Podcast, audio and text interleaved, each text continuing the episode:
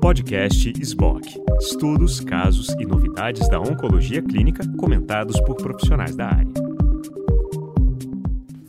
Olá, eu estou gravando esse áudio em nome da Sociedade Brasileira de Oncologia Clínica, com o intuito de esclarecer aos pacientes sobre a necessidade ou não de permanecer em casa.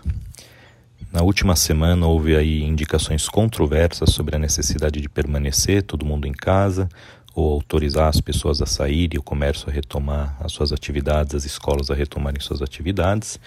E de fato a sociedade médica vê com muita clareza que o importante neste momento seja diminuir o contato entre as pessoas ao máximo. Dito isso, é extremamente importante que os pacientes oncológicos entendam que, estando num tratamento oncológico, seja ele cirúrgico, seja ele quimioterápico, seja ele radioterápico, nós estamos fazendo esse tratamento justamente para curar essa doença ou para fazer com que esta pessoa conviva com essa doença pelo maior tempo possível, né? É, e isso transforma o tratamento do câncer em algo extremamente prioritário. Portanto, para pacientes que estão em tratamento oncológico, nós suplicamos que eles não interrompam por conta própria nenhuma das fases do seu tratamento. Que ao invés disso entrem em contato com as suas respectivas equipes médicas e discutam se o tratamento deles pode sofrer algum tipo de adaptação que permita com que eles tenham uma menor necessidade de ao hospital.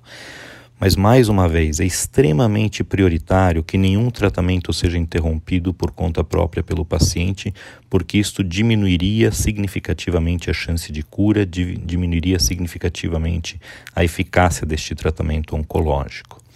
Para a população geral, nossa recomendação continua sendo bastante categórica: permaneçam em casa, afastem-se das pessoas. Por quê? Porque para a população geral, se nós permitirmos aí uma onda de infecção muito rápida na nossa população, o sistema médico hospitalar não tem uma estrutura instalada que possa acomodar esta onda de necessidade de assistência pela infecção do coronavírus.